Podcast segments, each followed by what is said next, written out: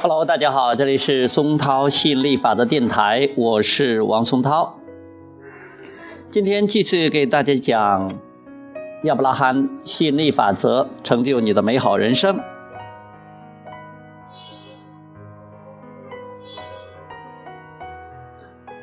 我对不想要的事物的关注，创造了更多不想要的事物。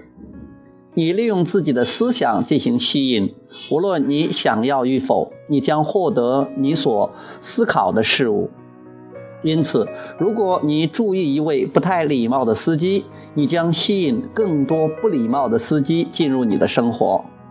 在公务往来时，如果你关注一些工作人员的糟糕服务，那么你将开始吸引更多类似的经历。